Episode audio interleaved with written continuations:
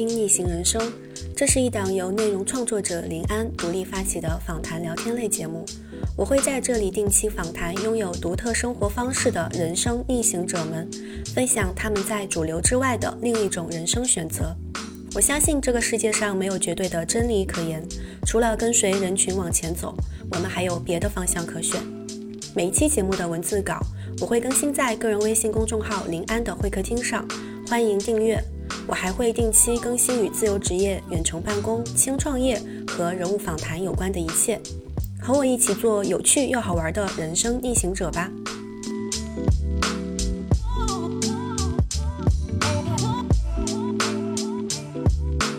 有人选择了这样生活，那有人不选择，那就这样吧。如果大家都选择一样的说数字游民，那数字游民也没什么意思了，是，对吧？可能城市的生活会让我们觉得我们需要很多东西，我们老觉得我们还不够，还不够，我们还要这个，还要那个。但是到这边来之后，其实会自然而然的就会意识到说，哦，我需要的东西，其实一个人想好好的活着，活得开心、满足、快乐，并不需要那么多东西。是的，经常有人会说我，啊，你在国外长期生活过吧？我说为什么？说因为你经常会愿意跟我们打招呼。嗯，其实我真心想说。难道一定才有外国才这样吗？人和人本来不就应该是这样的吗？我就在被炸成废墟的地方，当时在游走，在社交，在怎么样？嗯，然后在迷路，有人给我送我到我去的地方，感受了很多善意，嗯，收获很多感动，嗯，然后现在是废墟了，看起来就让我觉得唏嘘不已。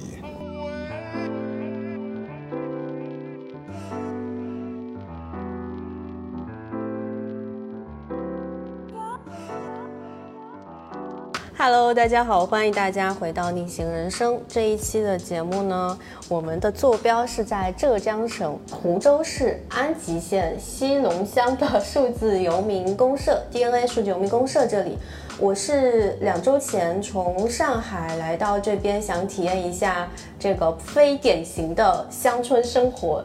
因为今年我上一期播客，如果听了的朋友也知道，我打算从生活了快五年的上海，然后搬家搬到杭州。然后在杭州的期间，可能我也想探索一下杭州周边的各种。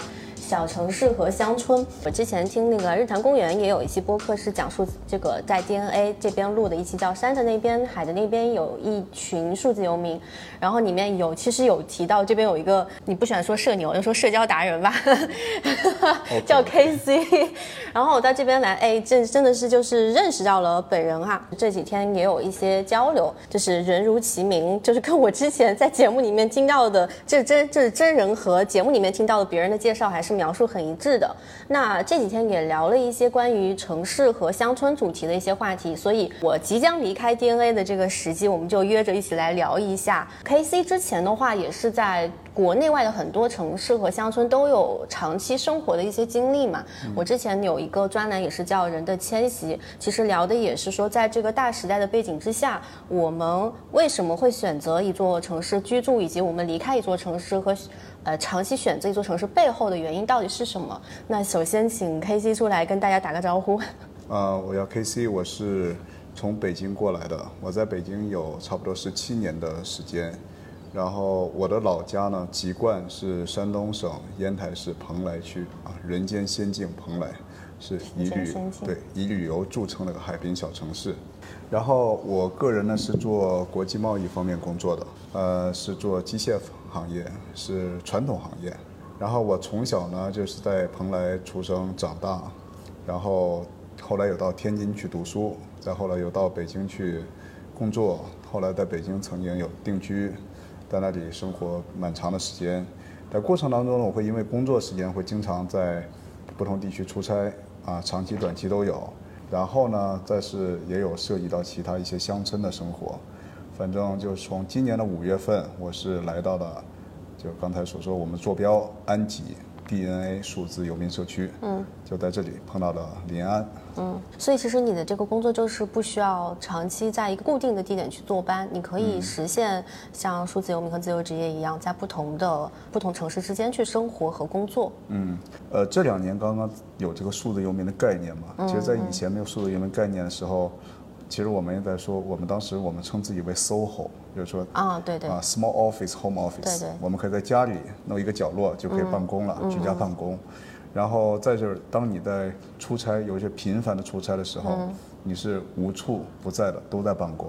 在等飞机的时候，等车的时候，对吧？在任何一个想不到的地方，你拿着电脑或者拿着手机，你都已经在办公了。只不过那个时候，可能你这个 WiFi 啊，这个通讯技术没有像今天那么好。嗯。这个越洋电话质量也不像现在那么好，成本也比现在要高。嗯。所以现在呢，之所以可能数字游民更加普及，就是因为这个基础建设各方面更好了，使各方面的沟通便利性更提高了。所以这个我们现在是可以具备数字游民这种，啊没有固定场址、固定 office 这种随时办公的一种特质吧。嗯，那你可以跟我们分享一下你这个不用坐班的这种特性，你都去哪些城市去生活过？就可能是我们说居住时间相对长一点的吧，就至少可能三个月以上。好的。呃，首先北京嘛，啊，北京是居住最久的地方，也是被我称为第二故乡的地方。嗯。然后在大理，我有生活过，在大理的时间可能会短一点，但也是有五六个月。嗯。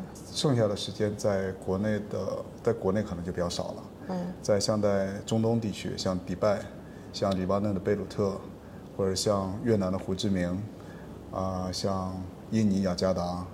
等等，这些地方是相对待的时间比较久的地方。嗯，啊，但有的是频繁的去，啊，去完以后下个月再去，一次待一段时间。而且我是属于，我会利用一切时间去了解当地的这种性格。嗯，所以有的时候我可能在一个地方只待了两个月，但是可能对比很多生活在这半年以上的人，甚至更久，我的信息量会比他们会更多一点。嗯嗯嗯。那像在国外这些地方的话，主要是聚焦在中东和东南亚为主嘛？嗯，在这些国家，你其实主要也是在他们的城市待的比较多，是吧？有时候也不一定。嗯，往往他们的 office 会在城市里面，他们的工厂有可能会在城郊结合部的这个这个工业园区或者是其他的地方。嗯，有时候要看一些受众的群体的这个实际的使用场景，比如说这个设备卖到了。农业的为主一个地方，所以可能就是农村了。啊，所以在那里边，只是我们也会去农村，但是没有长时间在他农村里面生活。哦，嗯，我们会去一些地方，明白。比如说像泰国，我说我去过泰国很多次，嗯，他们说你泰国给我点旅行攻略吧，给我讲讲巴塔雅，给我讲讲什么皮皮岛。我说这个地方我去过，但是我可能更熟悉泰国农村这些这个饲养动物的这些工厂，因为他们可能会是我们的客户。像很大的这些饲养场，啊，所以我们会了解它一帮乡村，啊，但是我只是去过，但没有在长长期生活过。那其实国内的话，应该说你在安吉这边算是生活比较长的一个地方了。如果是乡村的话，乡村的话还真是。是吧？因为我以前我归我来安吉一段时间后，我有嗯总结一下，一生到现在。我出生的地方在我老家是一个乡村，但是我在那儿就十个月就被我父母带走了，带到县城里面去了。嗯。再以后去都是寒暑假回去陪陪爷爷奶奶。嗯。那个时候还小，所以这个也没有什么自己的朋友圈子在那边，每次回去都很抵触的。然后长大以后真正在城乡村生活呢，大理算是，嗯。因为我是在呃古城外的三文笔村。啊，是三文笔三文笔村，一个两千户的一个大大乡村。嗯，但是大理这个乡村的又跟传统乡村又不太一样，城市不城市，乡村不乡乡村，对吧？也是五湖四海来的人都混杂的一个地方，所以它也是个非典型乡村吧。嗯，然后来到安吉呢，到现在是属于更像一个传统意义的乡村，嗯，对吧？然后第二个，持续住的时间到现在也是四个将近四个月。嗯，也不算短，嗯，而且在这时间我会经常，呃，除了工作时间，除了我我也会去田间地头去采采风，啊，也会了解当地这个农民，茶农也好，菜农也好，他们每天在忙什么，嗯，啊，所以这是我在乡村生活比较持续的一段时间。嗯，对，哎，我觉得有一个观察就是你好像对一直都是对一些当地本地人，特别是一些。呃底层的小小农民也好，或者说本地做一些生意的一些人也好，就都有非常多的交流的欲望和了解他们的生活状态呀，他们的在这边生活的各各方各面吧，再加还有包括当地的一些历史啊，就是一些欲望。但是我会发现，我身边也认识一些从。乡村或者说农村出来的这样的一些朋友，他们离开农村之后，其实呃，在进入到城市里面生活之后，他们其实是不太想再去呃对农村里面的一些东西会会人或者事儿有那么大的一个关注度了。对，比如说我们城市的人都喜欢去露营啊，去户外徒步啊，但是对于从小生长在农村的人来说，这就很自然的，就会觉得。那个你就是感觉是城市精英去搞了一个什么概念是吧？是的。对对对，就是我会发现身边有一些从农村出来的人，他其实从从这个环境出去之后，他其实不太想再重新回到这个环境，并且对这个环境里面已经存在的很多事情，他会觉得不会那么强烈的欲望再想去了解它了。觉得可能他我小时候这些我都已经了解的够了，我就是想现在我就想出去了。对，就你跟他们还挺不一样的。你是对乡村有什么？怀念或者说什么情怀吗？呃，我觉得虽然我是出生在乡村吧，然后，但是我在乡村没有太多实质生活的经验。虽然从小寒暑假回去也会被要求去帮爷爷奶奶去做一点农活。嗯。但是其实说实话，我对农活是比较排斥的。那时候我觉得在田间一站啊，闻着肥料的味道，嗯，我会觉得哎上头，我会宁可会选择去干点工厂的活。嗯，那如果非要让我出出力气、出出汗、体验一下生活的艰辛的话，嗯，我会选择去，哪怕让我去当搬运工，我都会更喜欢一点。所以我从小对农村是没有太多的这种感觉的。嗯，嗯，到后来刚才你提的问题，呃，说我可能会观察一下这个本地的茶农啊、农民或者是小人物吧，就普通人的生活。我觉得这个是我可能长大以后。一直比较喜欢做的事情，我不管是在城市里生活，还是去乡村里生活，或者去其他地方，我是很喜欢去观察就普通老百姓他们生活的状态。嗯，因为在我而言呢，因为我觉得我我我自己就是个普通人，普通的不能再普通的人。嗯，而且我觉得普通的东西会比较真实。嗯，呃，他往往没有经过太多粉饰，也不刻意。我往往就是在旁边悄悄地看他们，看他们。呃，做什么，吃什么，喝什么，甚至在吵架吵什么，抱怨抱怨什么，我觉得这东西对我来讲，可能也没有太多的实质性的一个东西。这样我就想去观察它，如果能悄悄的体验参与一下，也会让我觉得有一个满足感。也许就可能我有一点人文主义这种情怀吧。如果真是要说到情怀方面，嗯嗯嗯，那你在这这次来安吉这边之后，你觉得安吉这边的乡村跟你之前？待过的其他的，你小时候记忆里面的乡村有什么很大的不一样的地方吗？嗯，首先必须得说，呃，安吉，包括附近就浙江浙北地区啊，这边乡村真的是很不错。嗯，首先从基础建设来讲，这个是我可能觉得中国见过最好的乡村。嗯，也许没有之一。嗯嗯，因为长三角别的地方我也去过，珠三角也去过。对我老家华北平原上的这种农村，我觉得那完全不是一种感受的。这个你说基建吧，你像我们这边这个路，柏油路的硬化的路面，然后亮化工程、灯光，然后像那个排污系统，像自来水，这不仅是说我们这边，而且是说田间地头上，去老百姓家里面，很多家里我都进进去有看过。嗯。自来水啊，然后这个再就是一些其他的排污系统，我觉得这些东西做得很好。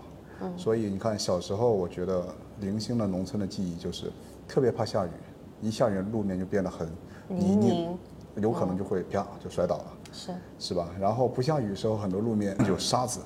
我记得从小刚学自行车的时候，那沙子很滑，就摔倒过很多次。嗯，所以这个干旱的时候有干旱的时候这个痛苦，你下雨和下雨的痛苦。就首先最基本的一个路面就有很多的问题，嗯，再不用说扬尘啊，什么这些东西，那更不用说了。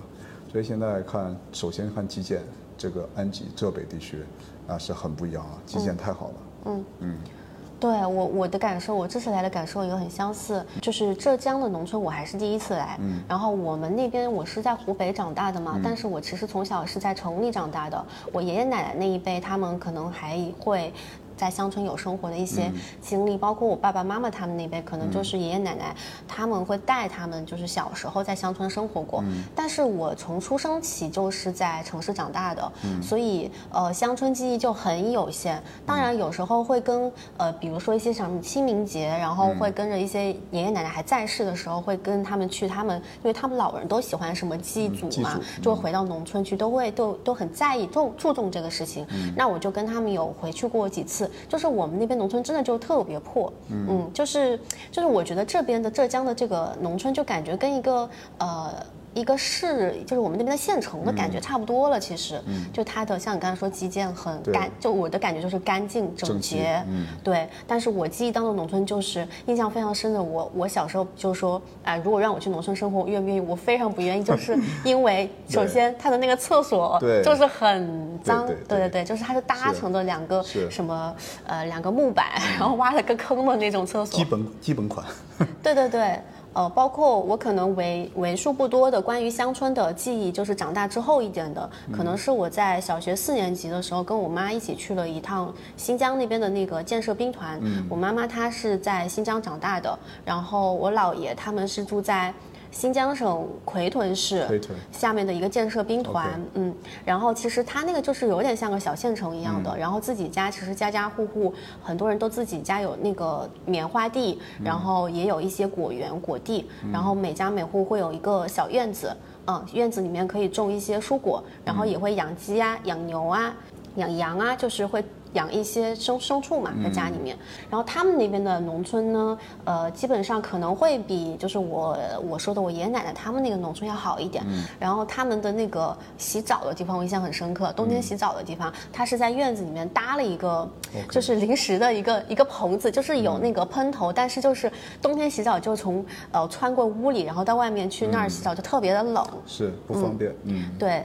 然后我这次来这边，我就觉得哇，就是这边的乡村，就感觉真的是一个小小县城或者说小城市的那种感觉。对，嗯嗯。呃，你当初到这边来是是因为什么原因过来的？呃，首先也是，呃，当时也特别想，因为当时我在北京也是觉得，呃，我的工作方面吧，其实，那我做的这个贸易方面，贸易一般讲这个供供需两端嘛，我这个需方需方这一端就客户这一端。都是在国外，然后供应这端也都不是在北京。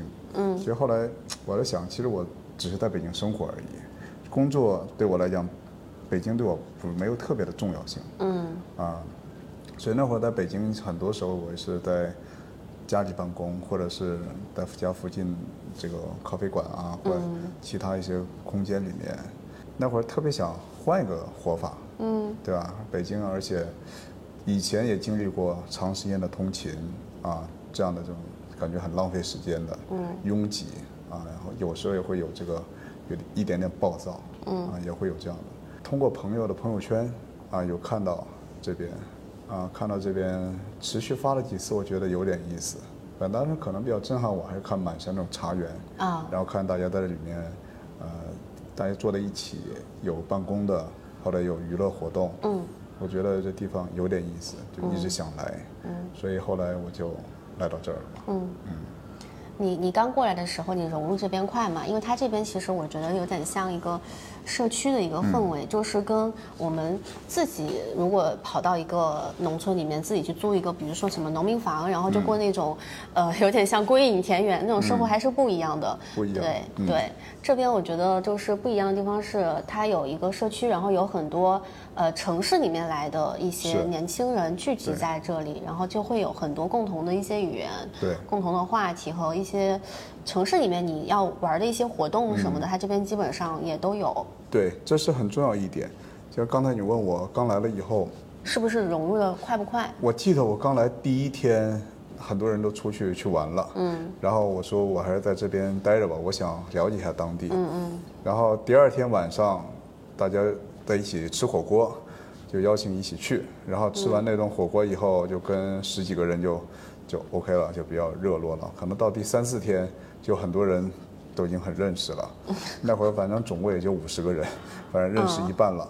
哇！所以，所以我认为当时我是属于破冰还算比较快吧。对，这个从性格上来讲，还是从工作上一些习惯来讲，嗯，我会有一些办法，会让大家快速的先破冰，嗯，然后再慢慢了解，嗯，所以我融入的地方，我觉得不算慢，啊，所以才后来大家会说啊社社牛之类的这个词送给我，嗯。啊，我也挺莫名其妙的，啊，我觉得每个人可能在这边融入的那个周期和打开这个地方的方式是不一样的。对。就是他可能跟你的来的目的、你的性格、你的交朋友的方式，嗯，都不一样。不一样的，啊，对，你像，因为我们有时候，首先我性格现在啊，我认为是偏外向一点点，嗯虽然有一点点吗？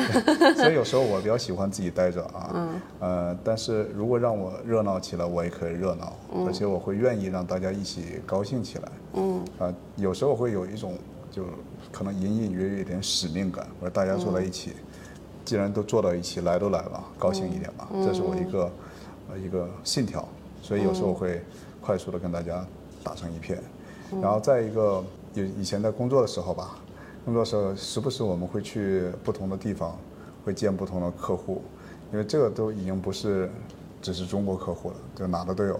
今天可能是这样的，明天可能是很不一样的一群人，嗯，叫文化风俗啊、宗教信仰啊，呃，这个什么政治面貌啊，可能所有都不同，啊，所以我们既然你要见不同的人，那你要去解决这些差异化，嗯，啊，所以我觉得对我来讲，你的工作使你需要来掌握这些跟不同的人去打成一片的，嗯，啊，破冰的这些方法，嗯，那那你到这边来了之后，你的那个工作的节奏你，你调整的快吗？因为啊我觉得啊，就是从城市里面来的很多人，嗯，就之前我去大理也是一样的，嗯，当大家从一个很快节奏的一个地方，一下子过渡到一个节奏非常慢的一个地方，而且有好山好水好风景的地方的时候，人就本能的就很想放松下来，对。但是城市里面我们会形成一种对自己的要求和惯性，就是。呃，像个陀螺一样的不停的旋转，然后你的那个生物钟和你的整个工作的节奏始终是紧绷着的。嗯然后当你真的慢下来的时候，会产生一种自责感和愧疚感。我是身边很多人都这样，然后就会花很长一段时间去调整这个这个是这个问题。你有吗？我也有啊。就首先你刚才说最后一个就自责感，嗯，我深有体会，嗯，就是如果大家在一起，大家玩都玩的时候，我不会有太多自责感，因为大家都在玩？如果是大家都在忙，就你一个人或者小部分人在闲着在玩，我会觉得哎有一点点自责感，因为在这边以后，虽然我的工作。咱们继续在做工作，但工作上的人只是通过线上的方式在跟他们产生联系。嗯，就是你身边能看到的人，在我来的时候，可能更多人是选择，很多时候劳逸结合是属于说的好听一点的话，就是逸更多，劳更少。那段时间，大家真的是很 relax。就那段时间，我也不由自主的啊。本来我记得我来这以前，我可能一天会十个小时，可能会更多，我都在忙事情。嗯啊。我记得很印象很深，我觉得今年的经济可能稍微好了一丁点，在上半年，然后可我觉得有些国家还是不好，所以我当然也很焦虑。嗯，我就把一些十年前的客户拿出了每一个，再挨个再去分析，再跟他再产生呃沟通。所以当时我可能十个小时到十二个小时每天的工作，呃，来到这儿以后，突然间嗯发现这么新鲜，而且这么多活动。嗯有时候就会对自己要求就松了。嗯，别人说有想不想参加，想就去了。就跟说男人最简单的这个约定很简单，走不走也不问，走，就这样。所以当时我后来一复盘，嗯，有时候最可怕的是一天只工作两个到三个小时。嗯，啊，一开始我还想。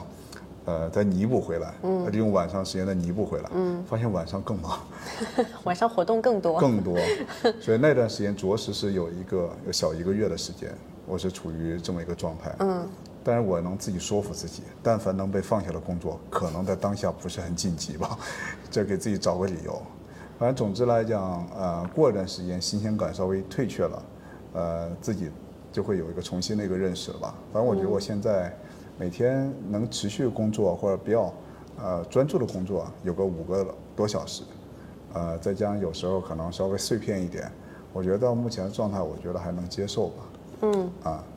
那你的工作减少到就是第一个月的时候，工作减到减少很少的时候，那个它会影响你的一些实际上工作的一些产出，或者说，比如说你的应该是有领导或者说老板之类的角色，他会不会给你提一些要求，说，哎，你最近就是不够努力，或者说你最近的产出好像变低了呀，会有这种吗？其实我们 公司也不大，嗯，相对也不是很很。相对比较松散吧，嗯。啊，然后再说我这边工作就是我自己来接受我这一摊，所以大家这个那方面的这个也没有太明显，哦，啊，而且还有一个就是我在看这个问题，说为什么后来我能说服我自己啊？嗯，就是可能你从工作时间上来讲减了很多个小时，嗯，但减少了很多小时不代表你产出一定是这么多，嗯，因为有很多东西注定是没有呃成效的啊，有些是的，对吧？我们有些。不得不承认是无用功，对，所以从这里面后来我能说服自己，那与其是无用功，那不如你先休整一下自己，调整一下。当时也毕竟在疫情当中嘛，我们都经历过不同程度的这个啊这些事情，嗯，啊，所以到后来等这段时间调整过去以后，总会去更加理性去看待这个新环境啊新的这种社区，嗯嗯，是会调整过来的。那你现在每天的一个大概的，一一有有那种固定的日常的一个节奏吗？也许也会有吧，但我是属于没有那么明显的规律性的。比如说，首先我早上起来，只要能起得早的话，我都会去把早饭吃了。嗯。因为这两年觉得偶尔会有这个胃不舒服。嗯。所以这个胃早上早饭是要吃的，吃完回来我就去工作，上午至少会保证一个半小时吧。然后，因为我们在中午吃饭比较早，对对对，嗯，每天十一点，对啊，十点半左右，差不多就开始准备要去食堂吃饭了。然后吃完饭，然后会补一点点觉，午睡，因为晚上有时候睡得少，啊，我要用碎片时间来睡觉。下午呢，一般就会持续的工作三到四个小时，嗯，啊，当然有可能过程当中会有别的事把我突然叫走，嗯，啊，但下午是主要工作的时间，然后晚上呢，那就是不一定了。晚上饭后呢，要不会锻炼一下，要不我会继续工作一会儿。因为毕竟有的客户他是在我们中国的晚上，他们才刚刚开始上班，就晚上我可能会用至少一个多小时的时间去跟进一些客户啊，或者解答一些问题。当然也不排除有的半夜带把我吵醒也会有。嗯。所以我每天我基本上除了工作啊，然后我会用时间雷打不动的就是会运动会锻炼，然后再就是有时候会。兴趣爱好，拍拍照片啊，隔三差五的出去，看看不同的一些村子、镇子，看当地的一些人，记录一下他们的一些状态。嗯。啊，为数不多的一些兴趣爱好都在这儿了。嗯。啊，再就是可能晚上有局啊，喝酒聊聊天。喝酒倒不是主要的，而是通过这个机缘吧，跟大家深入了解一下，获取更多的一些信息。这是刚才说到一个，我们不是一个人下了乡。而是在乡下这个环境下，是一群城市生活的人，而且各行各业的人，在这里面有很多的信息在交融，所以我对这个酒局也好，这种聚会了，更多也是看在大家可以相互学习到一些东西。那我其实也有观察到一种现象，就是我特别是。来的第一周的时候，我会发现，因为大家在这边平时你看到大家的时候，大家都是在外面在一起玩，或者说一起运动、一起活动，都不知道有有有一些人看他天天在玩，你都不知道什么时候在工作的，对吧？但其实我之前好像也是听。是哪一些播客里面，他就是也是说，哎，是说你吧，说说的平时赶赶什么活动你都会参加，接龙参加，看不到你是什么时间在工作的。对，就是我发现除了你之外，这边有些人也也是这样的，就大家可能都是在自己的房间里面会工作了，然后工作完了再出来跟大家一起玩，所以我们看到的时候大家都是在玩。是是是，因为呃，我记得有一段时间我会觉得自己工作时间有点少。我会刻意的避开人群，嗯，所以当时那段时间我的工位都是很野的，有时候在小白屋的树下，有时候在田里面找个平台，有时候反正找到任何地抱电脑去就好了，嗯，啊，所以我是觉得要利用碎片时间，至少先把它用起来，不代表大家看到的都一定是这样，因为我们往往看到都是别人让我们看到的，嗯。嗯。对你这样说，我就觉得，哦，确实是这样。就是有的时候，呃我觉得长期在人群当中有好处，也有弊端。对，也明显。对，弊端就是当你想要去独处的时候，或者说你想要沉浸式做一件什么事情的时候，你可能得想办法去去远适当的远离一下人群，自己找一个没有人打扰的空间对的去做事情。是，然后我我是觉得到这边来刚来的人需要自制力很强，嗯，不然你很容易就就像说的是吧被带偏了。或者你把别人带偏了。是是是，像我刚来的时候，我有个室友嘛，就是佳敏，然后他他其实跟我也是我们团队的，我们一起来，他是本来就是湖州人，然后他就是一个作息非常规律的人，他以前每天都是。呃，晚上十一点之前睡觉，早上可能七点钟就起来，就是非常规规律的。然后我们俩一起来之之前，我跟他说，我说你赶紧帮我调整一下我的作息啊，我都给你做成室友了，你把我的作息也调整成这种很规律的。结果他完全被我带偏了，来了这边之后也开始跟我熬夜。放飞啊，对，我们就会发现，真的你到这边来，真正是需要一些自制力，特别是初期的时候。环境会对人产生影响很大的影响。对对对对对，对。所以我觉得这个就是也是这边挺挺好玩的一点，是但是大家可能也会住长了之后会有一个阶段吧，一开始的时候觉得会被影响，但是后面都会自己想办法去调整自己的状态，回到所以那种大家要合理的看待这个新鲜感这一点。对。嗯。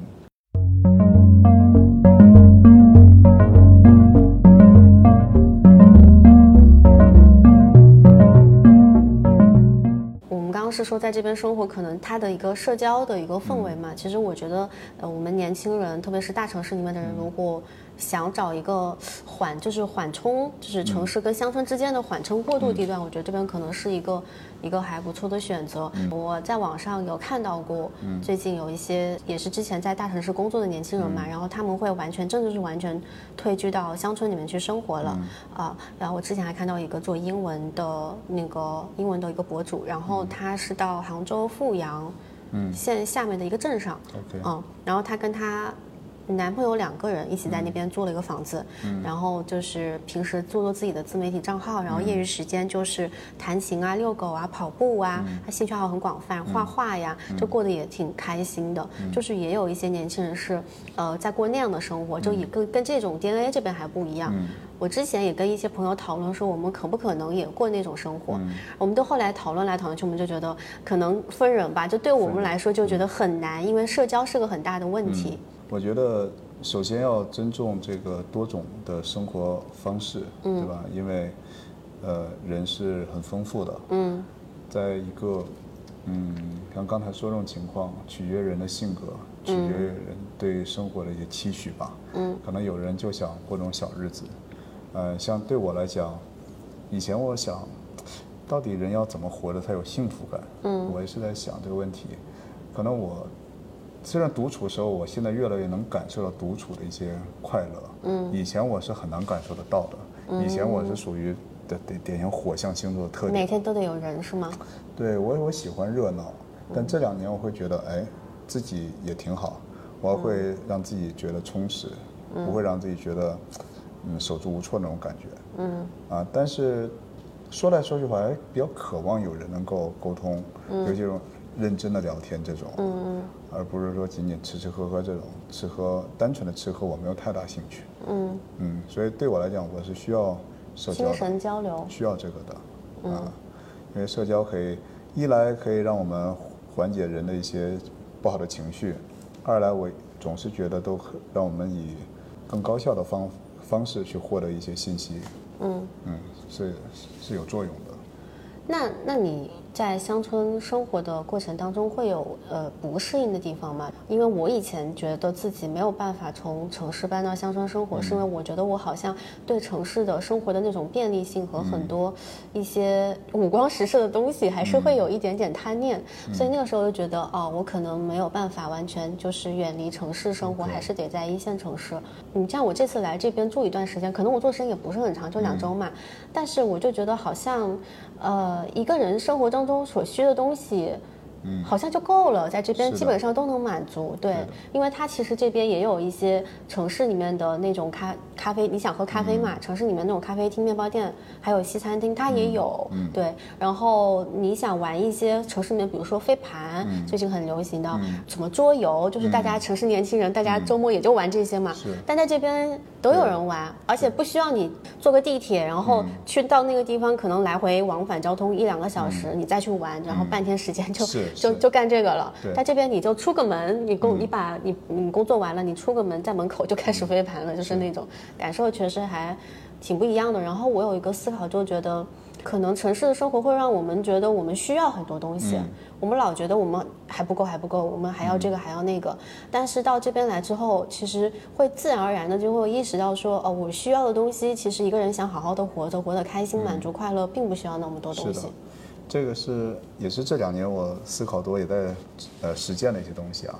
因为我反观自己，我是属于这个物欲不是很很强的那种，呃，靠买东西、靠消费带过的快感，往往都没有特别的强烈。嗯所以我觉得我可能更多时候通过精神方面，可能会给我更加不一样的这种快感。嗯，所以我在这几年都已经开始，不能说极简吧，我很少买东西。嗯，所以我在来这边有没有什么不适？我认为是没什么不适的。嗯，在以前在大理的时候，嗯，当时是自己住，不是这种公社性质的。那个时候可能一个快递到了，可能我要走出三百到四百米去取快递，但比现在这肯定是不那么方便。嗯，但我觉得也蛮好，遛弯嘛，这这点距离，而且我也喜欢运动。然后尤其是这些大件的东西，到了三四百米你要扛回来，但对我来讲还是可以克服，因为每个事情都有 A、B 面。对但你用 A 面那么好，完全没有 B 面，可能吗？所以我觉得这是可以克服的一些事情。嗯，来到这边呢，我觉得像刚才说快递也好，它更方便，甚至比以前我在北京更方便，对吧？正好就在你门口，我走对走路十五步就取到了。是，所以这边的情况就是，呃，城里该有的东西，这边基本必须的东西它是不缺的。嗯，啊，像我们说赖以生存的这个快递啊、外卖啊，它都能获得。是的美团买菜也能获得。嗯。然后什么 coffee shop 啊、面包啊这些运动设施啊、娱乐设施，你看我们自己建的，对吧？基本的东西都能满足，而且还有城里看不到这种乡村的东西。嗯。所以我们这边是属于双方的优势，我们都可以获取到。嗯。然后有一些这个双方的一些劣势呢，在我们这得到了避免。因为在这边我们也不需要动不动就跑十五公里以外去参加活动，就是因为在这边我们可以创造很多东西，所以我们有些东西是不必要的，所以自然就我们也不会特别觉得没有地铁就不方便在这边。唯一一个就是这边离大型的这个公共交通枢纽稍微有一点点距离。嗯，那如果在北京的话，以前从我家出来到 T 三航站楼是十九公里，每次赶国际航班，我都是悠哉悠哉的出门。呃，到了这边，如果你再去机场再起飞的话，所以你首先最近的是杭州，次近的是你要去到上海。嗯，所以这个可能这个通勤就多了一点点，但这个不是频繁发生的，而且高铁也相对会方便。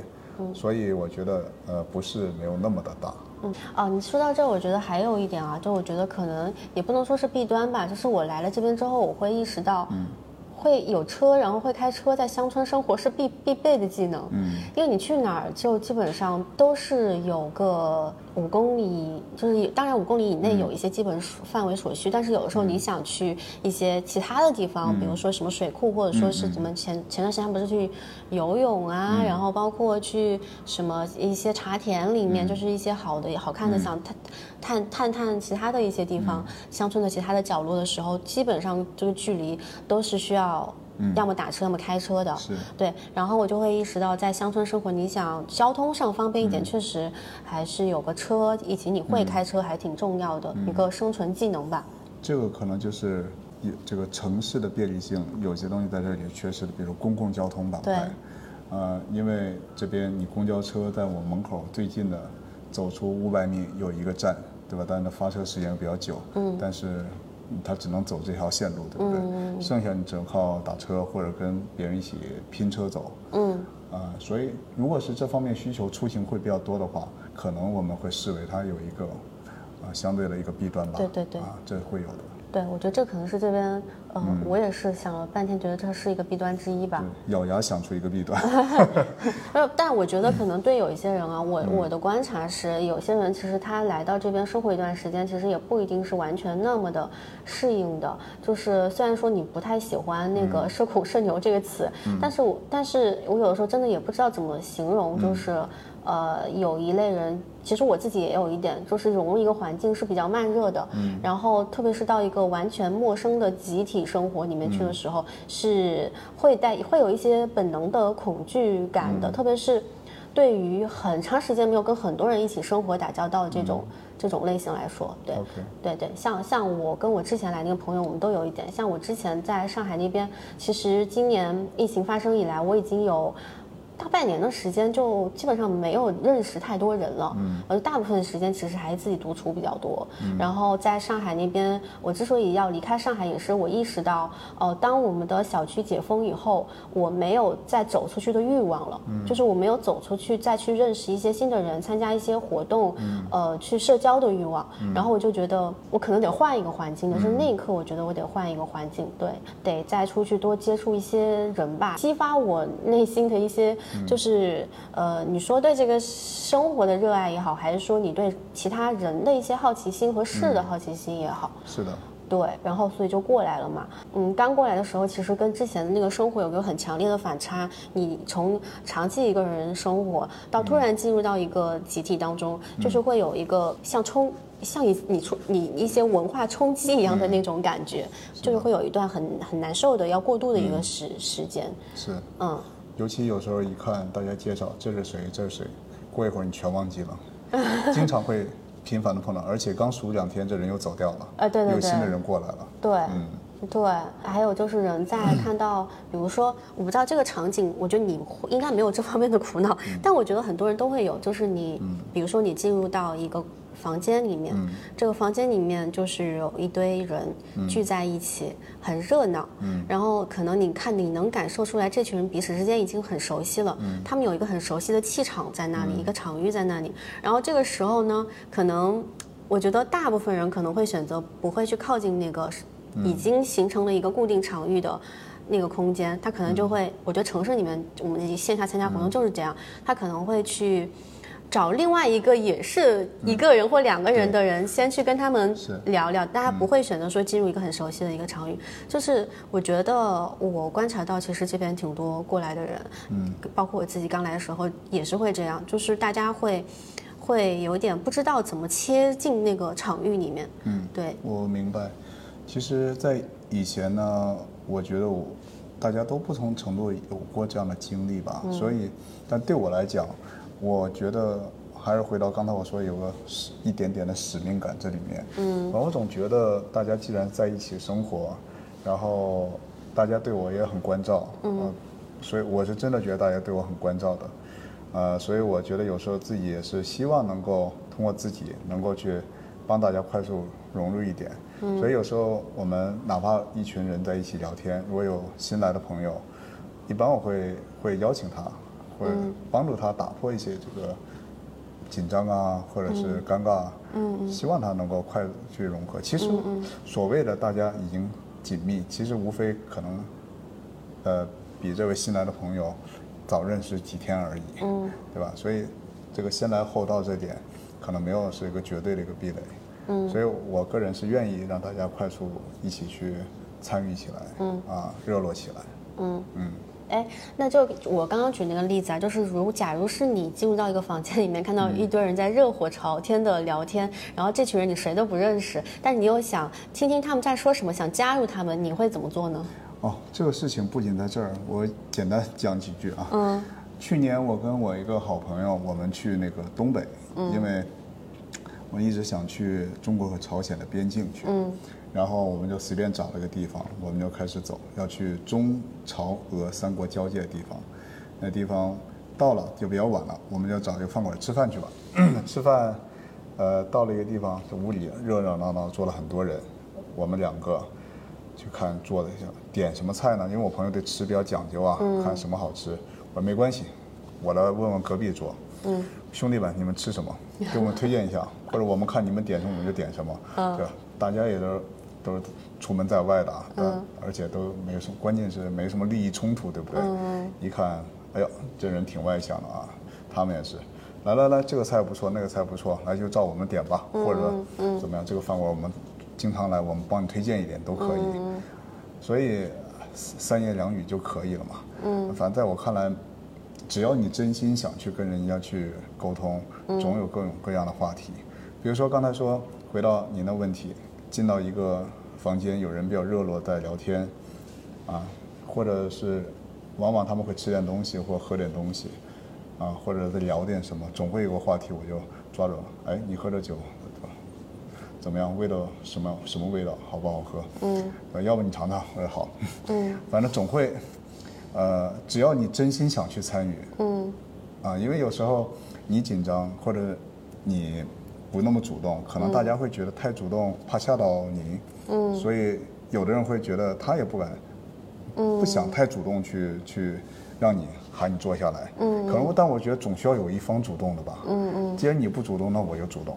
如果是我特别想参与你的话，嗯，如果不想参与的话，我们另当别论，嗯，所以对我来讲，那我就会主动找个话题。嗯。啊，还那个现在网上流行的话，只要你不尴尬，尴尬就是别人。所以，所以我真心也不太觉得很尴尬。嗯，因为我觉得大家基本上来讲啊，都差不太多。嗯，你不管不管这人内向外向，总有一些啊普遍的东西。我觉得大家都是一样的。嗯，都是希望啊能够热络一点啊。对陌生人，虽然有人戒备心理会强一点，但是。真正说把人拒于千里之外的人总是少数的吧？嗯，孤僻的人也总是少数的吧？所以只是程度的不同而已。嗯，所以我会主动找话题。嗯，我会主动，呃，不尴尬起来。嗯嗯，我我的感受是我们从城市里面到这边来，会带着一种城市里面人和人之间社交的那种习惯。刚才说会这样，因为。你比如说像上海这样的地方哈，其实大家彼此人和人之间是很有距离感的，而且它非常。就是注重私人空间，然后呃，有的时候你知道上海人他们过年的时候，他们彼此都很多都不走亲戚的，他们就是希望保持自己小家庭的那个那个感觉就好了。所以就是可能就跟一些城市它的一些习惯，人和人打交道的方式也有关系。包括我们住在就城市里面，我比如说我们住在楼房里面，我们小时候可能是呃，也不仅仅只是乡村，就是就就只是说我们小时候住在城市里面，我们其实对我们周围的。邻居都是很熟悉的，你家隔壁是谁？你家楼下是谁？就基本上大家都很熟悉，而且经常会串门什么。但是好像就是到了。就是城市化进程，特别是超大城市开始，就人都往城市拥挤进来之后吧。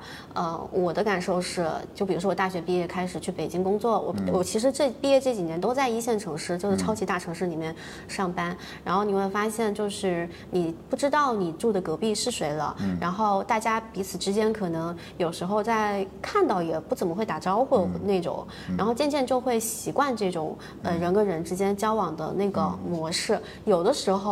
你在，就是你有的时候你太主动跟人打招呼，人家还觉得这个人有点奇怪，就是会这样，对对。所以你到这边来的时候，你就哎，你就很好像很难一下子切换进那种状态，因为这边的话，好像你会发现，大家好像认识人和人之间认识都是。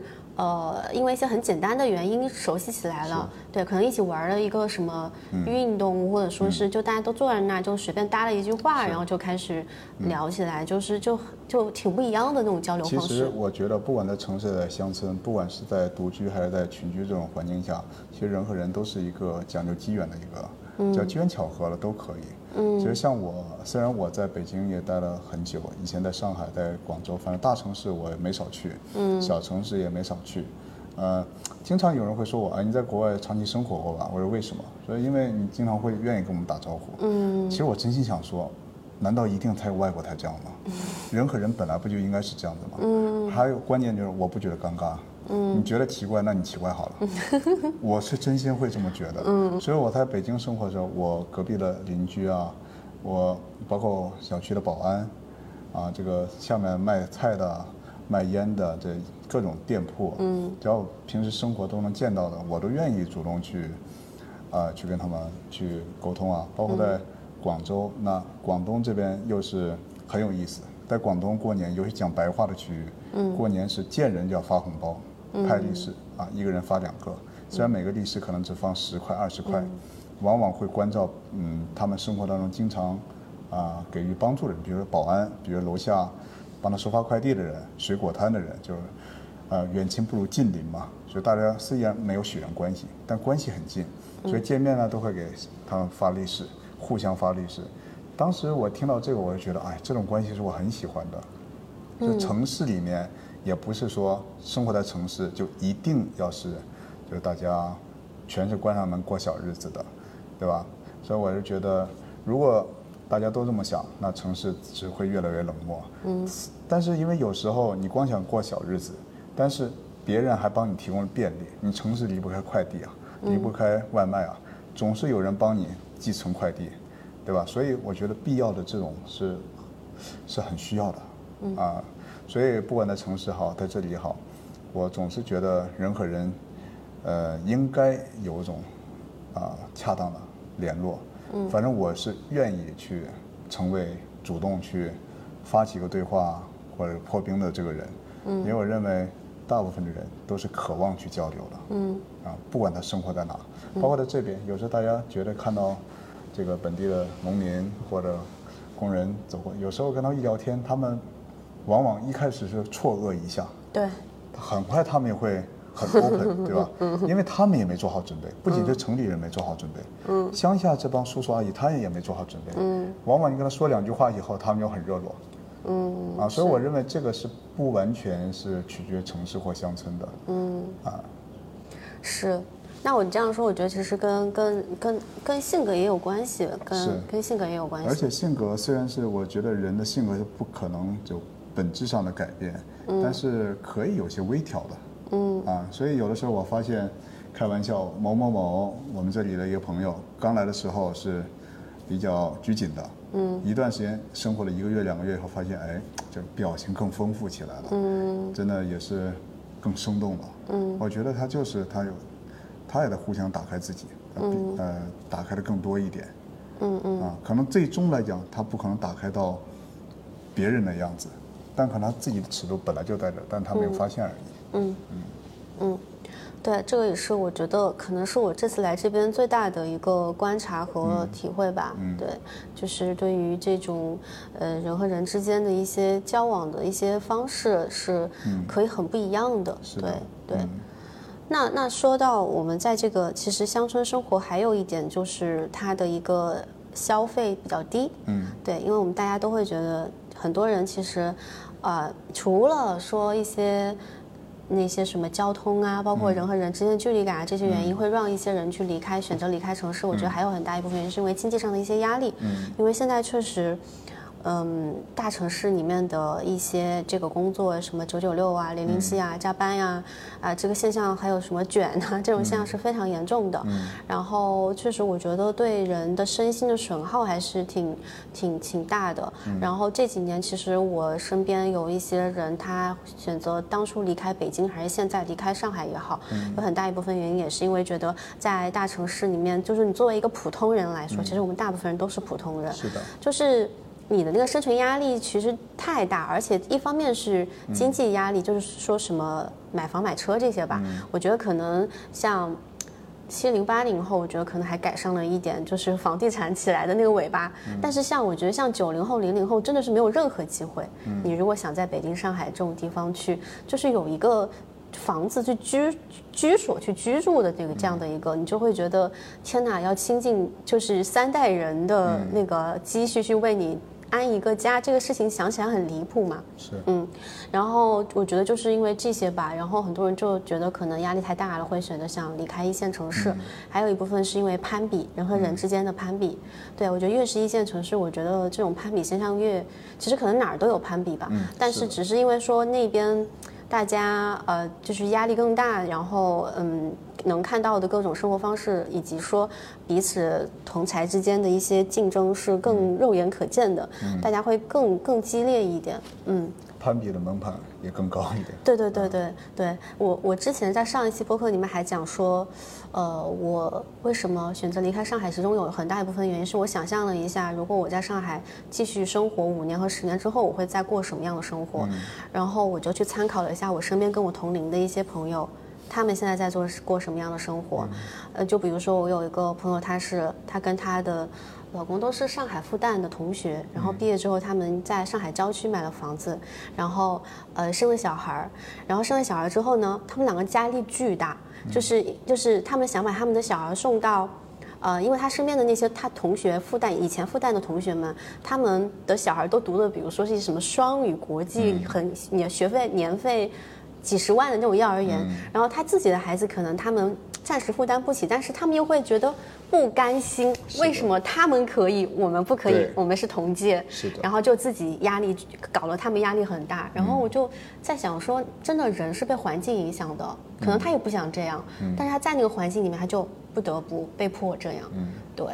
就说因为你在一个环境下，在一个规则下，要不你就遵循这个规则，要不我就跳出来。对，我不跟你玩，或者我自己创立一套规则体系。嗯，因为大部分人跳不出来的。嗯，没有魄力也好，或没有能力也好，或者没有这种意愿、愿景，我能跳出来。嗯，大家是被各种 PUA 在的。嗯，所以你只有这种方式，就好像我从小读书是唯一的出路，高考是唯一的出路，对吧？然后这个说亲密关系，结婚是唯一的出路。嗯，呃，生小孩子是唯一的出路。你不生小孩子，你。不孝有三，无无后为大。嗯，等等等等，都是要讲究绝对的正确。嗯，否则你就非主流，你就不正确，你要被大家所，所所质疑、抵触，甚至是谴责。所以，难道真的是这样吗？对吧？后来说去大城市啊，或者考公务员是正确的，难道其他都不正确吗？嗯。所以，因为这个这个舆论导向也好，这什么也好，其实影响了。影响了大家的很多这个思想或者这个行动，嗯，所以这导致为什么现在大部分的生活是不幸福的，嗯，因为大家第一是没有机会能够独立去思考问题，嗯，大家每天都在疲于奔命，对吧？九九六也好，怎么样也好。再第二个，大家很多也是不被就没有这个思考的这种能力吧。一是没有这个时间，二没这个能力，也想不出来，因为你所看到的信息都是被。这样的信息所设定好的，嗯，所以导致大家生活就是这样的，所以看别人怎么样，那我就怎么样，嗯，所以可能在城市里相对会更集中一点，嗯，所以刚才就说了问题，在乡村也好，小城市也好，攀比无非是这一点，嗯，买房子也好，买房子可能一百万能解决的问题，嗯，读书大家可能也不指望一定要送到世界名校，所以这个攀比相对还是容易去实现的，那到了超大城市，那的起步就在这儿了，嗯。但是绝大部分人还是普通人，嗯。所以是 cover 不住这个的，所以在大城市这种生活的焦虑是小城市所感受不到的，嗯，更是乡村所感受不到的，嗯。嗯。上次一条不是采访这边吗？其实他那个下面有很多评论，就是我觉得每次当你说你要去过那种，嗯，你说数字游民也好，你说这种乡村生活也好，很多人就会说。啊，你们这些人是因为你没有孩子，你没有成家，所以你有这个机会和魄力去做这件事情。对，然后还有人他就会说，那你如果将来生小孩了，你小孩的教育问题怎么办？然后如果你有老人要养老，那医疗问题怎么办？对，但但嗯，你觉得他确实可能会是人生阶段某个阶段，就是你到那个阶段，可能你就不太适合。这种乡村生活嘛，就是因为我我观察这边确实没有什么带家庭一起过来的，好像很少吧，没有什么带家庭过来的，呃，人。就是情侣有，夫妻有，或者说丁克，但是好像很少看到有拖家带口到这边来长长期生活的人。因为首先这边这个规则就是不接待小朋友，嗯，对这个常住民来讲是不接待小朋友的，所以在呃目前阶段小朋友是没有办法过来的，嗯，所以对这部分人群。目前是不适用的啊，这是主要的。你说未来，因为这边大家是住在一起嘛，嗯，如果是未来有更多的居住模式出现的话，嗯，那我觉得很正常啊，嗯，对吧？到未来你可以自己选择到自己到村子里去住，可能会大家一起去打造这种出租的公寓，嗯，啊，以前也有过这样的这个计划或者议题，嗯，但我不知道现在进行到哪步了。嗯，正是因为现在居住模式的单一，决定了那部分人群暂时不使用。嗯，啊，因为这个 DNA 也好，包括其他这种社区都是在摸索中、摸索的往前走，所以我相信其实会解决很多问题的。嗯嗯，对对，这个我是比较乐观的，对这个。啊，但如果是非要说出一个偏悲观的事情，就是因为现在这个公共资源还是公共资源，比如医疗卫生，嗯，这边万一这个人身体不舒服了，嗯，如果是杭州、上海，OK，相对比较近，嗯，那如果是你的社保像我这样在北京，嗯，那我是每次都要跑回北京吗？嗯，对吧？对对，这会是一个，因为现在这个社保、医疗保险有些东西它是不能跨省的，对，然后很多这个商业保险呢，可能有很多这个条条框框，对，决定了，这可能是未来我们面对的一个问题。嗯，这个不仅是数字游民面对的，包括这种现在的，呃，医呃叫康养老年养智慧养老，它也会面对这个问题。嗯，这是很多公共资源的这个没有打通所决定的一些事情。对，这个也是很多人就平时问我会比较多的问题，就包括很多自由职业，他也是说，哦，那没有公司给你去交社保了，或者说你频繁的去换城市生活，你的社保怎么办？你将来生病了，你你保险人怎么办？就这个好像，确实我们个人挺难去说有什么解决方案。对，因为其实我们其实我很很多事情，我们都是走在很多呃政策的前面，嗯，很多也没有现成的这东西可以遵循，嗯，呃，我只能说走一步看一步了。就现在，你说这边啊，一般的小问题还是有办法解决，嗯，呃，再大的问题还是回到自己这个交社保的地方，或者买商业保险能 cover 的一些地方，嗯，啊，再有些东西，我觉得。也不能完全被暂时没发生的事情完全都限制住自己了。那我觉得人最好什么都不干，直接死去会更好。啊，这因为，你哪怕社保解决了，也有社保 cover 不住的问题出现。嗯。那难道那就不要继续生活了吗？嗯。所以我觉得是可以有顾虑，但不能因此而瞻前顾后。这我个人观点啊。嗯。所以，因为你没有什么事情是完全能充分的得到准备的。那生活就是不确定的。嗯，可能呃，可能对我而言，我对这个话感触会更多。呃，我也是以前在中东经常在那待，嗯，是所谓战乱国，所谓这个乱七八糟的地方，嗯，那种乱七八糟，嗯，那我觉得我们理所应当的觉得，国家社会就是应该以偏向好。可是我去的地方也经常看到小孩就是没饭吃，满街乞讨，嗯，像我们这么大的年轻人啊，对您这么大的年轻人，对吧？他们生活状态就是看不到希望，嗯，对吧？政府就是不作为，在很多国家，嗯，他们经济危机，今天你的货币是值这么多钱，明天一晚之间贬值百分之三十，对吧？这是我们体会不到的，但是我们会想当然觉得生活就应该是永远都这么好，嗯，一路高歌向上，嗯，但生活就是高高低低的嘛，嗯，啊，所以你这东西是不可能完全被规划出来的，嗯，所以生存生活也不是理所应当的。我们只能抱着一个积极心态去发现这个问题，我们去解决这个，嗯，对吧？那我觉得，如果人生全部都规划出来了，是不是好无聊的事情？嗯，嗯，对。所以对于这部分言论呢，其实我倒不是因为这个言论生气或怎么样，因为这个世间的人就是很丰富的，有人说 A 就有人说 Z，嗯，不可能大家是如果都说一样的，那更可怕，嗯，所以这种情况只能说有人选择了。这样生活，那有人不选择，那就这样吧。如果大家都选择一样的说数字游民，那数字游民也没什么意思了，是，对吧？所以这个世世间是参差的。我我觉得做任何一个决定之前吧，然后为自己做的这个决定，你能够承担它的后果就可以，你自己能承担就好。对，你能够承，你能想清楚这件事情，这个决定背后最坏的结果可能是什么？你想想你能不能承担？如果可以的话，我觉得就可以去尝试。如果你没有办法承担，那就。算了吧，嗯，是，反正这个话说出来也都简单，但很多人最后一开始的时候我能承担，到那个时候发生发现不能承担，啊，又开始抱怨，所以这个这个很多是，啊，性格决定很多东西，嗯，是。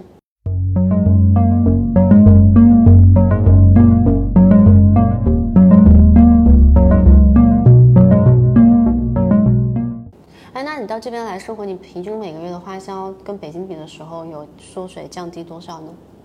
呃，以前这边住的话，住的话，呃六百多以前，现在我来住的还多人间，这更的更便宜，六百多，你说一个月吗？一个月嘛。嗯当时二人间，我们还有一点点折扣嘛，嗯啊，所以住它六百多那时候。吃的话，那我就更少了，所以每次去小白屋吃饭，他们开玩笑说你是最近手头很紧嘛，所以你每次只点两个素菜，三个素菜。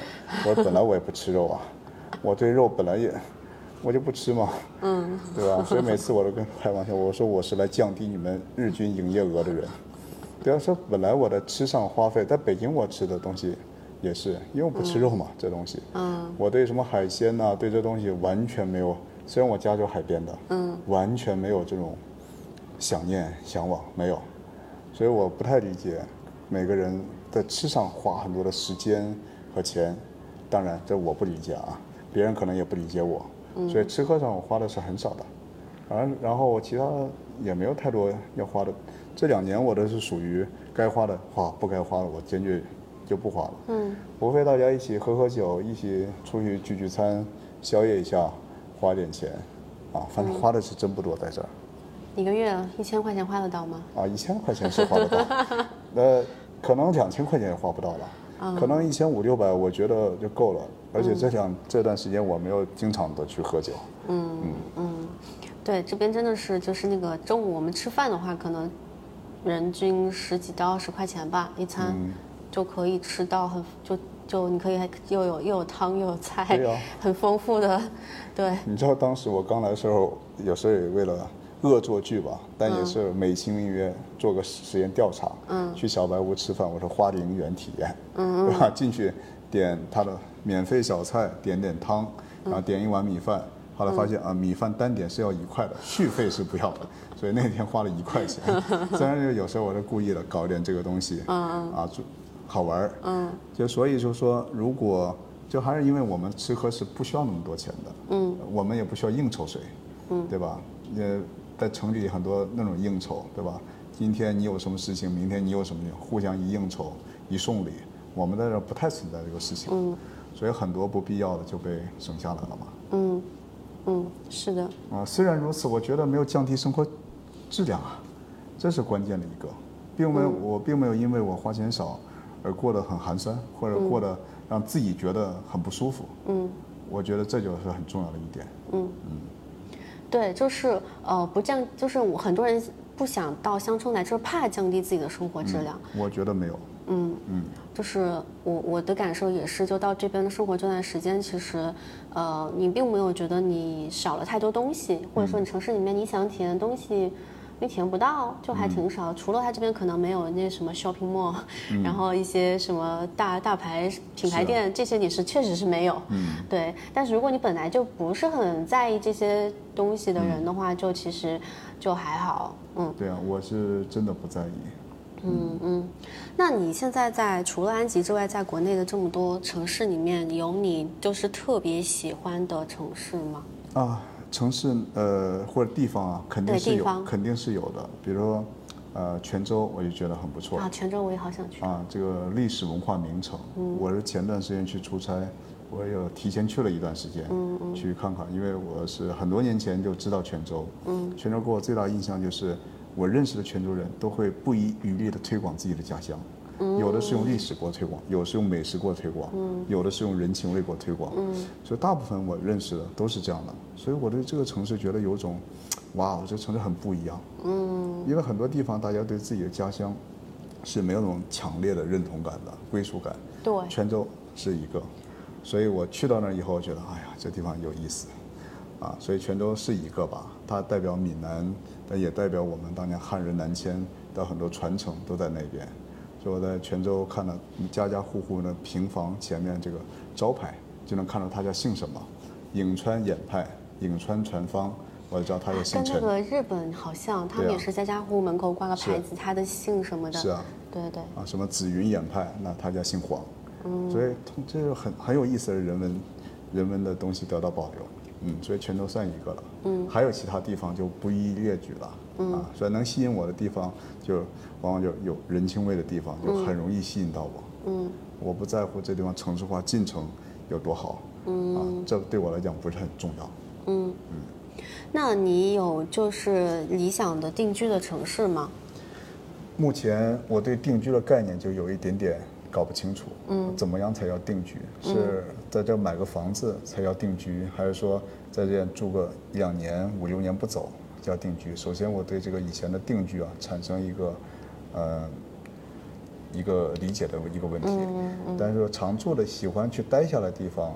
我觉得刚才也说了，我会喜欢有人情味道的地方，嗯，有烟火气的地方，嗯，啊，当然，嗯，风景有一点更好，没有也不是特别的重要，嗯，嗯，所以目前来讲是是这样的，嗯，所以目前来讲，呃，像 DNA 这样的，就是他一群人在当地，就是你有一个小的一个社群，这种感觉会对我来讲更有吸引力的，嗯，因为，呃，虽然你可以跟本地人融合。但是有时候你需要一部分，就这样，我们这个抱团，啊，下乡也好，抱团迁徙的人，因为我们有一些共同的价值观在里面，嗯，所以有这样东西可能是一个加分项，嗯。嗯，所以其实你就是呃，没有那种那种说我我将来是一定要在哪个城市定下来的那种想法的。目前我想不到。哦，因为我以前我会觉得自己有个词叫什么世界公民是吧？啊，对对对。呃，虽然我离世界公民这个从走过地方还差不少，但是我觉得我我可能内心对这个是有一种归属的，认同的，因为我觉得在哪里可能对我来讲都没有很大的隔阂。嗯。如果我想我在这地方，我在非洲我也可以快速的认识几个人，我会让我自己觉得不是很孤单。啊，反正我在哪里都没有强烈的这种不适感吧。我觉得你刚刚就说抛出来的那个问题啊，就是到底怎么样才算是定居？嗯，因为我之前也跟一些人聊，包括已经在在海外定居的一些中国人聊，然后我会发现，就是我觉得中国人骨子里面会有一些落叶归根的那种情怀。落叶归落叶归根，守家待地。对，等等这些。对，呃啊，有些人会觉得，他说我在哪个地方有我的房子，那个就是我要定居的地方。有的人可能会觉得，我的家人在哪个地方，就是我的家在哪儿，不是说那个房子的那个家，就是真正意义上有家人在的那个家的家在哪儿，可能那是他的定居的地方。那你像我这几年，我我其实毕业之后换的城市也不是挺多，但是我的家人就经常会说我，他说你老是在这儿。待几年那儿待几年，你到底要在哪儿定下来？你早点定下来呀！就是，就搞得我也很迷茫。就，然后，对，可能这个也说说到前面那个话题，就跟我们这个呃，你刚刚提到说我们的社保什么这些东西都没有打通有关系。但他因为你这确实就是你在北京交几年，哦，然后你又换了个城市，北京的感觉就是白交了。然后就是这种确实也多多少少会有一些影响。是的。嗯，然后，然后就会搞得人也确实挺迷茫的，就是说，那那到底。在哪儿定下来呢？我也觉得，但是我能在这么年轻的时候，我就想清楚，我接下来可能还有那么长的岁月要过，我就知道我将来要在哪儿定下来，以以后就在那儿了吗？我觉得也不一定啊。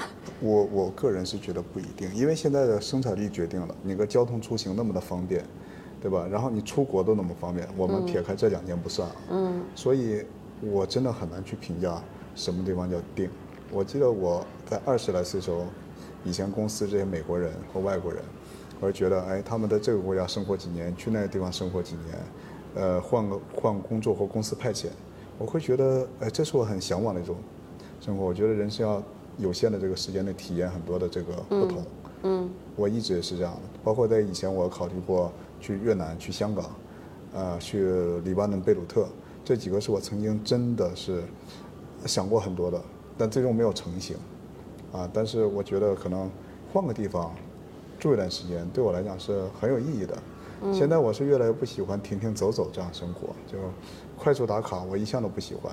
比如说去三天两天，没太大的意思。嗯。除非了工作。嗯。啊，如果是生活旅行的话，我会比较排斥的。嗯。我倒希望是旅居一段时间，多住一段时间，跟当地有了一些联系。就好像 DNA 说，你来了以后不住过七天。你很难有太多的联系在这儿，所以我是希望能够跟本地有一部分的联系，啊，它带给人的这种感觉是不一样的。所以有时候我们过很多年再回头看，哎，这个地方我当年去过，我曾经在哪里生活过，我每天起来就是你每天的这个，呃，一二三要做的事情，就是一个电影的片段。这这个对我来讲就是很有杀伤力的。包括昨天晚上你给我看你的朋友在中东，在叙利亚，当时我一看了照片，虽然我没说太多，但都但我内心就是特别的咵震了一下，因为我觉得这地方是我在十二年前的七月底去过的。嗯，然后我就在被炸成废墟的地方，当时在游走，在社交，在怎么样？嗯，然后在迷路，有人给我送我到我想去的地方，感受了很多善意，嗯，收获很多感动，嗯，然后现在是废墟了，看起来就让我觉得唏嘘不已，嗯，啊，或者你在别人的故事里面听到了、看到了你当年的痕迹，嗯，这种感觉是啊，太震撼了，嗯，所以对我来讲，这个东西。就是希望能够有一点跟本地的联系，深深点的联系，嗯。会让我觉得，这可能就是我所谓一个定居的概念吧。我哪怕只定居了一年，因为时间都是无常的嘛。定一年，在一年之内你在这儿是安定的，但不影响一年以后你去别的地方安定了。所以我觉得这是个相对的一个概念了。嗯。那你会想将来在哪个地方，就是买个房子定居吗？暂时没想过，有在北京买过房子，嗯呃，在北京的近郊也买过房子，但当时在北京金桥买房子买我都没去过，啊，完全没去过，所以你说买过房子，我对那土地也没有任何的这种感受，啊，所以在目前我没有觉得去哪里必须要有个强烈的买房子的冲动，啊，可能我本来也觉得房子是住的，不是炒的，这是我一直认为是这个。呃，只要你这个内心安全感足够的话，买也好，租也好，其他形式也好，对我来讲不是大问题。嗯。啊，但如果真的碰到一个特别好的地方，而且价格也合理，啊，然后也不排除嘛，因为我觉得我不是对买房子有强大的这种排斥，我是对一些这种消费主义陷阱表达出来的。嗯。他。我需不需要房子，我自己会知道啊。嗯。我需不需要某个东西，我自己也知道。嗯。而不是你告诉我你必须需要一个，你不是我，你怎么会知道我需要什么呢？嗯。对吧？所以，如果当我有一天我觉得我需要再需要一个房子啊，然后合理的情况下，那为什么不呢？我又不是跟房子过不去。嗯。对吧？嗯。反正总体来讲，我现在我对这东西不是对这事物本身啊是没有那么强烈的排斥的。我往往排斥抵触的事物背后的这些东西，嗯，就刚才说消费主义也好啊，嗯，这个各种 PUA 也好，其实，嗯，主要是我觉得我自己还有还算是强烈的个人认知吧，嗯，我知道自己几斤几两重，我知道自己能做什么，不能做什么，嗯，我知道自己的缺点和优势，嗯，所以在这时候，我觉得我自己的生活啊，我的规划我自己能安排我自己，当然我的安排可能在别人看来是不靠谱的。但没关系啊，因为我更了解我自己啊，嗯，所以我可以，我更希望他按照自己的方式去规划自己的以后的人生啊、工作啊、生活啊，嗯，这个，呃，主动性的安排、主动性的选择是很重要的。所以很多时候焦虑来源于你这个选择，呃，是被动的，是别人给你安排的，嗯，别人告诉你一定要这样，不能像你想的这样，嗯，所以很多的矛盾啊、纠结啊和这个挣扎是来自于别人给你安排，对吧？所以我觉得这个是我现在，嗯，内心就越来越觉得充实和安宁的一个根本来源。嗯。啊。嗯，就像之前有个朋友就是说，呃，他就经常跟我讲说，心安之处才是家。就是你如果人心不安的话，你去哪儿，其实对你来说那儿可能都对你来说都不是宜居的理想城市。我们都见过很多，身边的朋友见了很多，这个房产。好几处，嗯，是吧？车子也不错，是吧？看起来一片其乐融融的家庭生活，嗯，但这个冷暖自知嘛，对不对？嗯，所以，更多的追寻自己内心的安宁吧。我觉得，还是那种日子是自己的，自己来定义它就好了。嗯，别人定义不了你的生活，当然我们也不去定义别人的生活。嗯嗯嗯。那你呃，就是最后再聊一个话题，是你觉得？呃，乡村这种这种乡村生活吧，嗯嗯，在某种程度上，我觉得也并不是适合所有人都。说实话，嗯，对，有些人可能他他会向往这样的生活，可是你让他来过一下，可能他待一段时间就走了。是。但有的人可能他会来了之后会很喜欢，想继续待下去。嗯，对。所以你觉得，或者说你看你不知道你身边有没有这种案例哈？嗯，就是有你觉得什么样的人可能更适合过乡村生活，什么样的人可能是？不太适合，不太适应，然后会重新回去的。嗯，其实这个问题也是跟当年你看我们从农民进城的时候，从那个流向的时候，大家都会觉得我想去城里过城里的生活。后来发现是买了房子，发现自己不适合生活在城里，很多人选择再回去了，或者在城里过得也不是很快乐。所以反过来说，这问题也是一样的。都是往往都是叫向往的生活，跟你实际的生活是存在一个反差的。嗯。啊，可能有时这个是很难逾越的这个，嗯，这个差异。所以我觉得在这里面，按照目前的这种状态，按照目前就以我们这安吉为例来说吧，虽然城这个乡村已经很不错，但毕竟还是缺少很多像公共交通啊、公共医疗。所以我觉得，首先人内心这个安全感是很重要的。嗯。因为有时候这个东西。它虽然不会时常的发生，比如说这个健康问题，嗯，这个其他这些焦虑不会时常发生，但是它万一一发生，可能也不是很严重，嗯，可能就会对人造成很大的一个影响，嗯，对吧？它可能会放大这种恐惧，所以我觉得首先内心需要强大一点点，嗯，对这种突发事突发的这种情况，得有很好的这种呃应急的方案、应急的能力，嗯，这个是很需要的。嗯啊，说白就是适应能力吧。嗯啊，适应能力一定要好。再第二个就是，嗯，能够更接地气吧。我认为，嗯，说个通俗的话，因为城里的很多我们表现出来，刚才您提了，就是很多不是我们真实的样子，他可能是为了伪装，为了保护自己，嗯，而不得不表现出的一种状态。嗯。我觉得，既然来到这样地方，本来就相对质朴的地方，呃，应该尽可能真实自然的活着，就接点地气的活着，啊，所以有的时候也不用，不需要把自己搞得呃特别精致啊，特别的讲究啊。嗯。当然，如果你觉得讲究和精致 是你觉得很舒服的事情就好，但如果觉得你很刻意，自己也讨厌这样的，嗯，我却不得不这么搞，嗯，让自己很别扭。那就不要这么去做，嗯嗯，所以我说的就是要自然，所以我每天这么做，我就是很自然，我很开心，啊，那就好，所以我觉得接地气一点是第二个吧，嗯，可能基本上是是这两两点吧，就主要的。我想补充一个，哎，嗯，我觉得就是可能还需要稍微极简一点，不要有太多的欲望和。物品吧，对，我觉得它数字游民对数字游民来说，你想或者说你想过一种世界游民和那种旅居式的生活，如果你太多身外被太多身外之物捆绑的话，真的是寸步难行。是的，呃，像去年某个时间段，我在想，哎，我今年应该怎么样，什么状态？旅居，然后是当时还没有了解到这边的时候，我毕竟是在年底才知道，我是在七八月份考虑。今年这个怎么生活的问题，我当时想过，我去搞个房车，啊，后来想来想去，我发现我对车没有太大的兴趣，嗯，呃，我也不太能感受到驾驶的快乐，嗯，而且虽然我是做机械的，但我对这种机械的操作是没有特别强烈的欲望，呃，而且还有一个，我觉得自己如果有很多东西啊，走到哪里会有很多的顾虑，怎么去处理这东西？万一我出国去了。我车怎么去弄啊？你不可能随地都开着车走啊。嗯，对。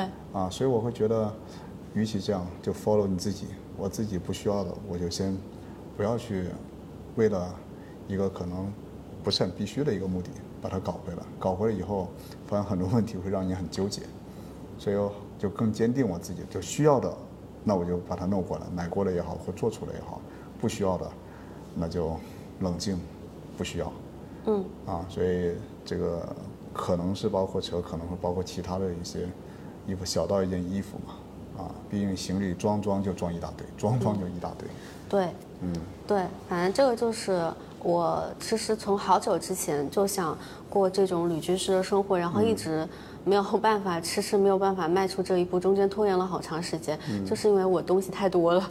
我我呃我在上海想搬家，然后嗯、从我说要搬家那天开始拖了两个月，就是我看着满房间的东西，我就是很头疼，然后就不知道从何开始收拾收拾起，然后想去断舍离的时候，也不知道哪些就是去。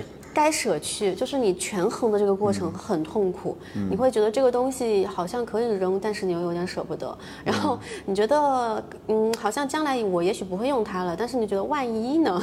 那万一我将来还要又去买呢？就是这个过程很痛苦。嗯你知道，有时候让我扔东西，我也痛苦，而且我会想起我当年买它的样子，或者别人当年送给我它的样子。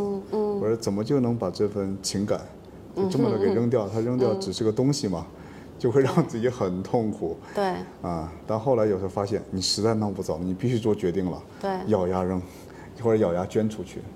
对对我在，来这儿以前还把自己的一些衣服，有些都是新的，没怎么穿过的，哎，捐。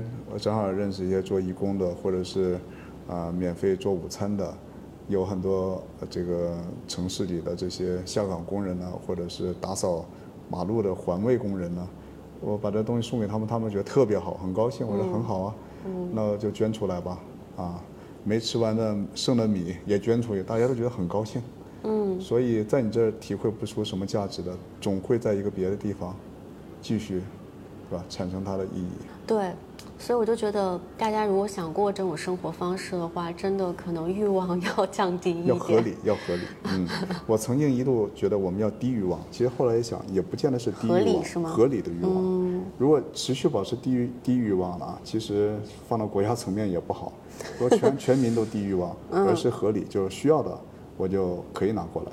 嗯我觉得是心里觉得是舒坦的，那就拿过来；不需要的，我们就果断一点。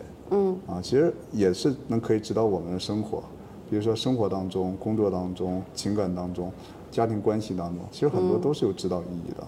嗯，所以我觉得那有些东西都是我们以前觉得一定要多，啊，对吧？被人的关注也要多，啊，被人的保护也要多，对吧？被人的仰慕也要多，但其实那些东西都是虚的。嗯啊，所以有些东西该减就要减，该舍就要舍。嗯啊，所以我是觉得物品这个断舍离也好，极简也好，这些东西会影响到我们生活的这些很多的细节里面去。嗯嗯，哎，那呃，你之前前面说你选择一个城市，你比较看重的是这个地方的人，是吧？这个人文方面的一些东西，是不是有可以跟你聊天的人、有趣的人这一点？可能是你考量你要不要去一座城市长期生活很重要的一个因素之一。除了这个之外，还有其他的什么因素吗？嗯反正人的方面呢，会占比较主要。嗯但另外一个，按照我的习惯来讲，我希望这个地方天气会好一点，嗯好一点，因为它可以不要影响我运动。我很多要做户外运动的。嗯啊，比如说，有的地方它太多下雨，会让我无所适从。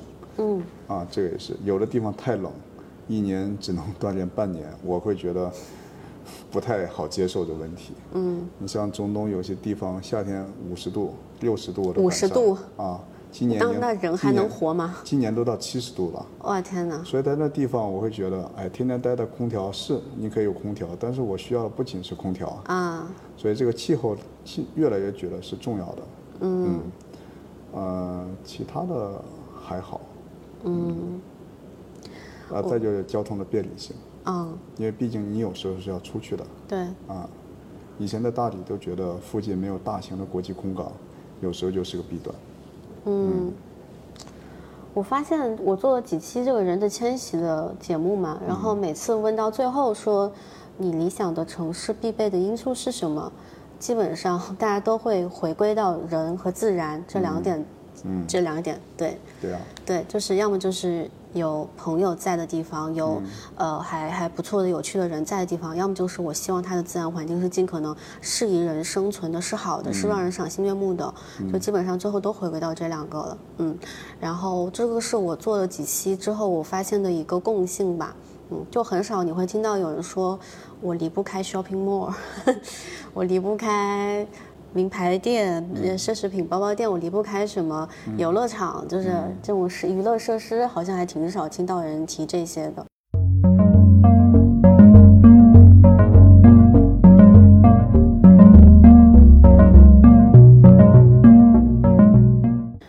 那我们今天这一期，其实我觉得聊到这里也差不多了。嗯嗯，你最后还有什么想跟我们听这一期播客的朋友们说的吗？关于乡村生活这一块儿，或者说是关于城市选择这一块儿？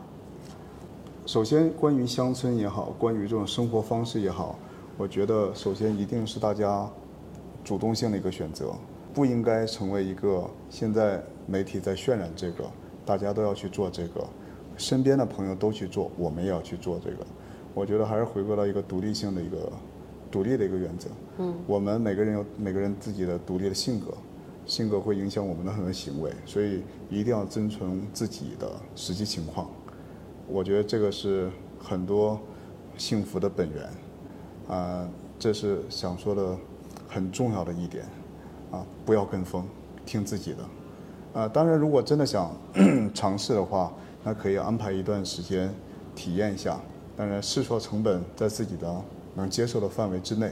嗯。但如果 OK，那我们可以继续嘛。嗯。啊，可以勇于尝试，嗯，然后也不要就是给自己太多的这种预设，就我做不了，我肯定做，因为我有孩子，我肯定不行。嗯。呃，因为我有家庭，我肯定不行，是吧？因为我的工作就是不允许。呃，有的东西是可以摸索出来的。可能探索出一条属于自己的一条道路，嗯，所以这里面就是一听从自己的内心，第二个就是啊，在自己能够接受的范围之内，勇于去尝试一点点，也许就会有个惊喜在等着我们，嗯，呃，我就说到这吧。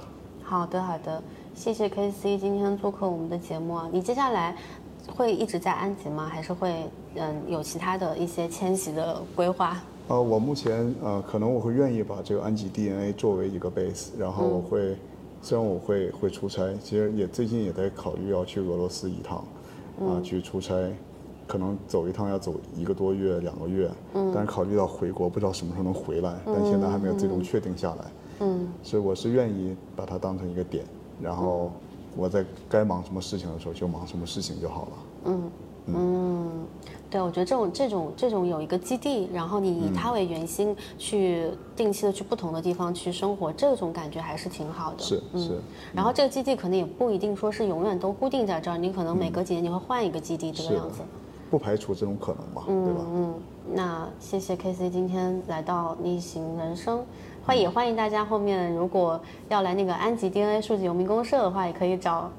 K C，这个如果有机会遇到的话，你们也可以交流一下，要对一个眼神。你是你从临安这边逆袭人生的播客过来的。感谢你，感谢我让呃让我认识到大家啊，感谢，也欢迎大家来 DNA 来玩，嗯，来体验生活。嗯，好的，你像这边的宣传大使一样。好，感谢。好，我们今天就到这了，下期再见，拜拜。拜拜。